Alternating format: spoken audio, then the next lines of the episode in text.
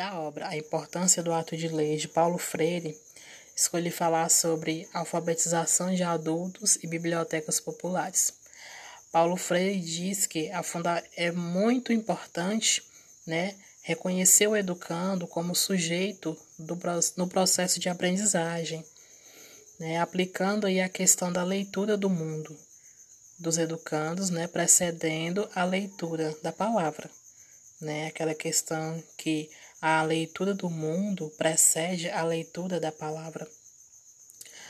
Com isso, é, vimos que a realidade dos educandos, né, a forma que eles vivem, é, os, o contexto que eles, que eles sobrevivem e vivem é, é serve de material né, para pôr em prática aí a alfabetização. Né? Então, é utilizando né, palavras do contexto de, do dia a dia deles. É, a relação entre os educadores e os educandos não deve ser nada autoritário. Né? O educador não pode é, impor a sua visão de mundo né, na, no processo de alfabetização do educando né? Porque a visão de mundo do educador e do educando são totalmente diferentes, né? Então, cada educando vem de uma realidade diferente, é, vem de uma vivência diferente que o educador não alcança, né? Que muitas vezes ele nem sabe que existe. É, é muito importante também nessa troca, nesse contato do educador e do educando, é, dar oportunidade né, de cada um dizer a sua palavra, né?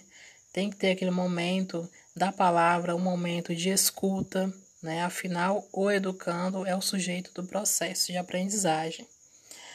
Com isso, há clareza de que o conhecimento ele será construído, modulado, né, através da, da realidade dos educandos e não algo terminado que o, edu, que o educador vai repassar para os seus alunos.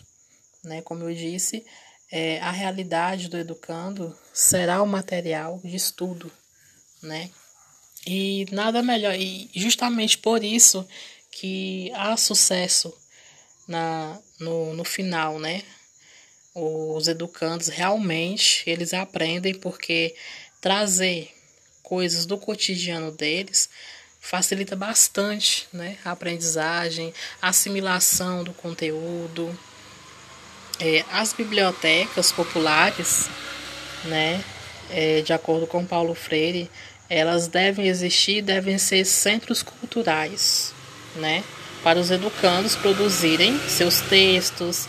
É, tem que ser um espaço para leitura, né, um espaço de roda, de conversa, é, um espaço de observação, é, com isso, com todas essas dinâmicas, baseado nesses fatores, o processo de alfabetização terá muito mais sentido, né? Uhum. Porque o educando será visto como o sujeito, né? Como o centro é, do processo de alfabetização. É muito importante algo que Paulo Freire é, diz muito durante toda a sua obra, né, do livro. Apesar de eu ter escolhido só um tema, eu vi que em toda a obra ele diz que o educando é o sujeito do processo de aprendizagem.